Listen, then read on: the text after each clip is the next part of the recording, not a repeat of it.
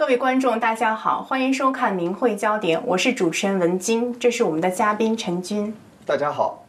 一九九九年的四月二十五日，一万多名法轮功学员到北京中南海附近的国家信访办集体上访。三个月之后的七月二十日，中共全面镇压法轮功。镇压一开始的时候，中共就以“四二五”上访事件大做文章，给人一种印象，好像“四二五”上访事件是导致镇压发生的直接原因。其实恰恰相反，“四二五”上访呢，它是法轮功学员为了阻止这场全面镇压的发生所做的这么一种完全自发的、规模比较大的这么一次努力。那中共的宣传，它是刻意隐瞒、淡化了一个最根本的问题，就是这场上访的它的动机是什么。法轮功学员最基本的诉求是什么？在“四二五”事件中，法轮功学员在对话中啊，也提出了三点要求。第一个就是释放两天前在天津被抓的法轮功学员；第二个呢，就是给法轮功一个公正合法的修炼环境；第三个就是允许法轮功的书籍呢，通过正常的渠道公开出版。是当时的总理朱镕基出面接见了学员，而责成了信访办的负责人跟学员之间的这次会谈。所以从这三点要求来看，你就可以看得出来，那个时候法轮功学员在全国的这个修炼环境已经受到了严重的干扰，所以这个镇压的序幕已经拉开了。只是媒体并没有报道这些骚扰，很多人也不知道当时法轮功学员受打压的这个情况，所以很多人就困惑：为什么那么多人人会去中南海上访呢？是，其实，在四二五之前呢，呃，那些报纸、电视啊、广播啊，除了对法轮功有污蔑攻击的这些报道之外呢，他当然不会对公安部对于这个全国各地法轮功学员的骚扰进行大张旗鼓的这种宣传。那其实九六年《光明日报》呢就呃大幅的刊登了对法轮功学员污蔑的这个文章，而且随后呢中宣部就禁止法轮功书籍出版发行。所以九六年之后，法轮功学员买的书都是盗版。那在接下来九七年初的时候，作为政法委书记的罗干，他就指使他控制的这个呃公安部，在全国各地呢对法轮功学员进行调查，他是企图就是网络罪名，从而达到这个取缔法轮功的目的。然后九八年的时候，公安部有一个文件叫做《关于对法轮功进行调查的这么一个通知》，然后就全国各地就是开始对法轮功学员进行全方面的调查。那虽然这个各地调查出来的结果呢，都是说尚未发现问题，而且这个调查呢最后也不了了之。但是罗干罗干所主持的这两次调查呢，在全国各地确实引起了比较严重的这个影响。哦，这等于是给基层的公安系统发出了一个错误的信号啊！是啊，所以在很多地方，像黑黑龙江、新疆、河北、福建，很多基层的公安呢就去驱散练功群众，私闯民宅、没收法轮功学员的东西，这些都有发生。那九八年的时候，北京电视台有一个特别的节目，它叫《北京特快》，它就专门对法轮功进行了一些污蔑的报道。法轮功学员到电视台去以后，跟他们澄清，所以他们纠正了这个错误。那九八年，其实其他很多媒体都有对法轮功的污蔑性的报道。然后九九年四月，天津教育学院出版的一个杂志叫做。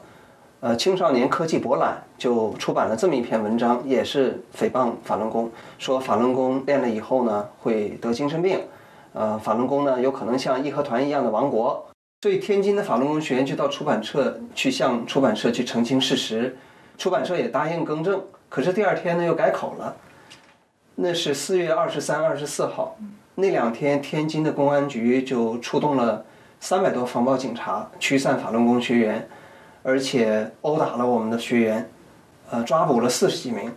那他他们说，就是这件事情呢，天津解决不了，你们必须去中央去解决。所以眼看镇压的序幕拉开，那法轮功学员为了让自己的修炼环境不进一步的恶化，所以就去北京四二五上访。也就是说，四二五万人上访并不是镇压的一个直接原因，而是为了阻止镇压的全面发生。对。所以，其实四二五之前，法轮功学员受到的这些干扰呢，可以说是国家一些具体的职能部门，比如说公安部啊、中宣部啊，某些人的做法，还不是国家最后的这个政策。那四二五的上访呢，其实正好给政府一个非常好的机会，让他们了解法轮功是什么，法轮功学员是一群什么样的人，是一个非常好的机会。那么很多海外媒体都有相关的报道啊，都对于这件事情的和平解决是一个肯定的态度。所以从四二五之后，官方的表态也看得出来，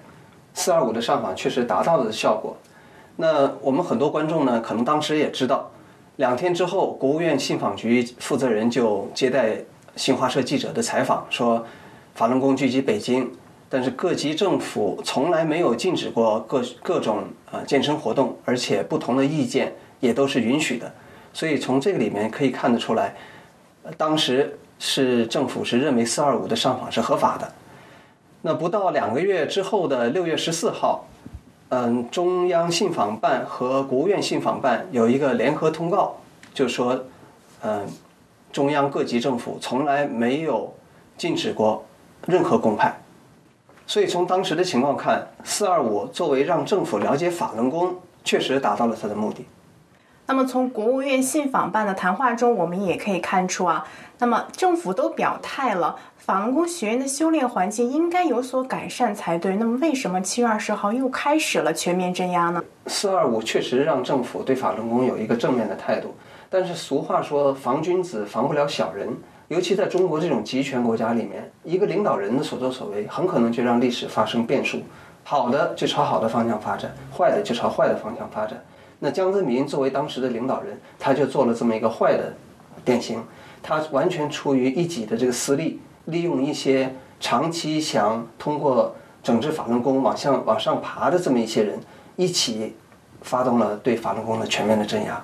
我看到九评共产党第五评评江泽民与中共嗯互相利用迫害法轮功中也提到了，说江泽民非常的妒忌法轮功的创始人，这也是他镇呃发动镇压的很个人化、很根本的一个原因。是江泽民这个人非常好张扬，那邓小平死了之后，他这个儿皇帝也当到头了，所以他就非常想树立自己的威信。可是大家知道他是通过六四上台的。而且关于他的笑话呀、丑事儿啊，在全国也是沸沸扬扬的，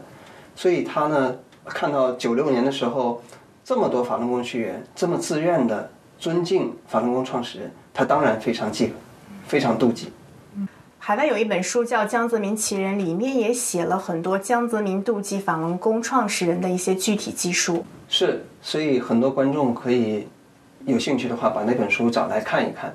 所以在镇压法轮功这个问题上，完全是江泽民自己的决定。在当时中共中央政治局常委七个人里面，只有江泽民是执意要镇压法轮功，其他的人是反对的。那江泽民的借口就是，嗯，法轮功的问题牵扯到亡党亡国的问题。那我们知道，中共这个党员有人性和党性两面，在人性的一面呢，他觉得可能一件事情是正常的，是好事。可是如果从党性的看来看，就需要残酷斗争。所以在镇压法轮功这个问题上，那江泽民自己一己的私利，为了因为他的这个对法轮功的妒忌，呃，和这个共产党作为整体需要维护他的统治，在这个问题上就一致起来了，所以才能够使这个法轮功的镇压可以进行下去。但是四二五本身是法轮功学员阻止迫害的一次机会，如果没有四二五，大家想想。天津的警察已经开始大肆的抓法轮功学员了。如果法轮功学员不表态，那么这个必然向事情会向恶化发展。那么七月二十日全面镇压呃开始之后呢，中共把四二五上访事件呢说成是法轮功学员非法聚集围攻中南海，而且特别的渲染说人非常多，组织非常严密，甚至说有呃政治背景。那么我们在这可以问问观众朋友。如果有成千上万的人在中南海非法聚集，并且围攻，那这是什么性质的问题？那作为公安部门，能不采取果断措施去平息吗？可是当时公安部门并没有采取任何措施，那这样是正常的吗？那么从当时的照片我们可以看到啊，法轮功学员是这个过程中都是非常平和的，就是静静的站在旁边等待国家信访局的人出来解决问题。所以，所谓的围攻只不过是为镇压找的借口而已。那一些观众朋友可能会想啊，集会需要许可证，法轮功学员有吗？那么法轮功学员讲忍呢，那为什么又要去上访呢？这个上访制度是有中国特色的，群众向政府反映民情的这么一个渠道，是不需要许可证的，而且也没有人数的限制。你说到忍，这个个人的忍和维护自己的修炼环境，这是两个不同层面的问题。比如说，在历史上，这个佛教的僧人为了维护自己的寺庙，他可能抄起棍棒来。他作为个人，他是与世无争的。可是，当你破坏到他寺庙的时候，他就要起来维护。那作为法轮功学员，他在个人利益上他可以忍，可是当他的修炼环境遭到这样的破坏的时候，那他可能就要维护他自己的合法的这种修炼的权益。那如果和尚抄起棍棒维护自己的寺庙都是大家可以理解的话，那么法轮功学员采取完全平和的方式向政府去讲真相，维护自己的正当的权益，我觉得这也是应该大家可以理解的。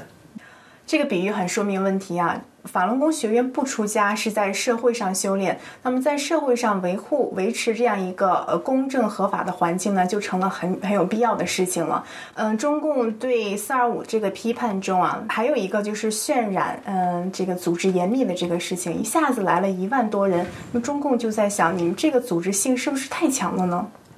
这个组织啊，在大陆这个党文化的里面呢。被赋予了一种特殊的含义，好像一说起来组织，好像就有一种不可告人的目的。但其实你跳出这个党文化的圈子里看，所谓的组织，你要看组织做什么，是好事还是坏事。所以就不能不问青红皂白的，只要是组织，就好像是做什么不可告人的事情。其实法轮功里面还真是没有严密的组织，你想来就来，想走就走，没有记名册。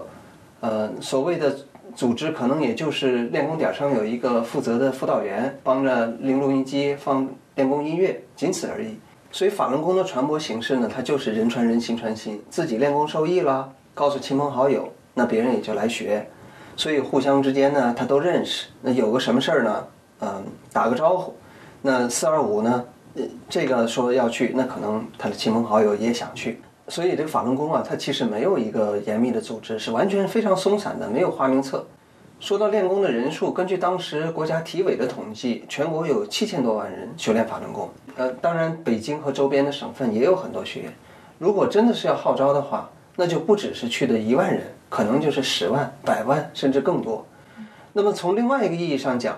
真的如果要是去了那么多人的话，那就对法对江泽民是一个非常大的震慑，让他看到这么多人。修炼法轮功这么强的民意，那同时也是对那些中共其他的高层领导人所表现出来的人性的一种支持。但是法轮功没有采取这种组织号召的方式，因为法轮功修炼它就是自愿的，它不是一个严密的组织。我看到一些学员在回忆当时的心理状态的时候啊，一直都有一个去或者不去的矛盾心理啊。因为八九年六四呃的阴影啊，还是在人们脑海中存在的。嗯，在中共这个集权暴政下，要跟政府去要求什么，这其实是一件不容易的事情。但是法轮功它不是以一群青年学生为主的这么一个团体，很多人呢是经过了文化大革命，即便是年轻的人，他也经过了六四。那么，我们观众朋友也可以想一想，这么一个经历了暴政的风风雨雨的一个团体，他深知跟共产党打交道是一个什么样的后果。那么，是什么原因使这些法轮功学员能够走出来呢？那么国家信访办就在中南海附近呢，实际上是一个非常敏感的地方。那么会不会让人觉得是在搞政治呢？况且呢，当时的形势已经非常也不容乐观啊。警那个天津的警察已经开始抓人了，中国人也都爱看个形势。其实走出去上访啊，确实一件不容易的事情啊。是过去的历次运动都是跟政治或多或少的有关系，那这次完全不一样。法轮功学员呢，他就是修炼真善人，做一个好人，对政治完全没有兴趣。那做真善人、修真善人、做好人，那政府还能不允许吗？共产党不是总是搞什么学习好榜样啊，所谓的精神文明啊，希望社会道德回升。那过去政府号召人们学雷锋，大家还不乐意，好人好事也就是一阵风，走走形式，他很难从内心去真正改变一个人。现在多好，不要你政府花费任何财力、物力、人力去宣传什么精神文明，法轮功学员自觉的要做好人，修炼真善人。你在哪哪个社会，这也没有错，对吧？政府还求之不得。很多人这么想，这一回应该是最不搞政治的一次吧。所以正是本着这样一种想法，法轮功学员放下几十年养成的对共产党政治运动的恐惧，坦荡的去北京上访。所以从现场画面上你可以看到，没有口号，没有标语，就是反映一下情况，希望政府能给法轮功一个宽松的修炼环境，制止一些职能部门对法轮功的不公正的对待。我们也可以看出啊，四二五上访事件并不是一个独立的，嗯，突然发生的这么一个事件，而是有关部门压制练功群体，而练功群体呢，试图维护自己合法权利的这么一个自然的发展过程。用我们今天的话讲呢，也就是维权。是，所以四二五它不是导致镇压的原因，恰恰相反，它是在镇压序幕已经拉开的背景下，法轮功学员为了阻止这场镇压全面发生，所采取的。一个大规模的自发的这么一个努力，那大家想，我们只是在修炼真善忍，只是在做好人。你在任何一个国家，在任何一个政府都应该是允许的。可是事实证明，恰恰在中国这样一个集权社会里面，连做好人都是一种奢侈。看看中国现在的道德危机、诚信危机，还有信仰危机，这是自从迫害法轮功这十几年来，中国道德水准下滑最快的一个时期。好像挣钱就是信仰，好像很多人觉得没有办法使道德回升，觉得很无奈。这就是迫害法轮功的必然结果。现在信仰是一个非常敏感的话题，表面上看上去可以有很多寺庙的活动啊，烧香拜佛啊，甚至也有庙业旅游啊。但其实这都是把宗教变了质了，因为宗教呢是叫人向善，可是现在呢，真心修向善的信仰真善忍的法轮功学员却受到这样的镇压迫害。那么，所以你如果要想让这个社会真正有实质的改变，你只有让法轮功学员允许他们有修炼的自由，你让所有的老百姓有信仰真善忍的自由，做好人的自由，这才是我们民族整个社会的出路。好，各位观众朋友，我们的节目时间到了，也希望我们的节目能让您了解更多的法轮功真相。感谢您的收看，下次再见。再见。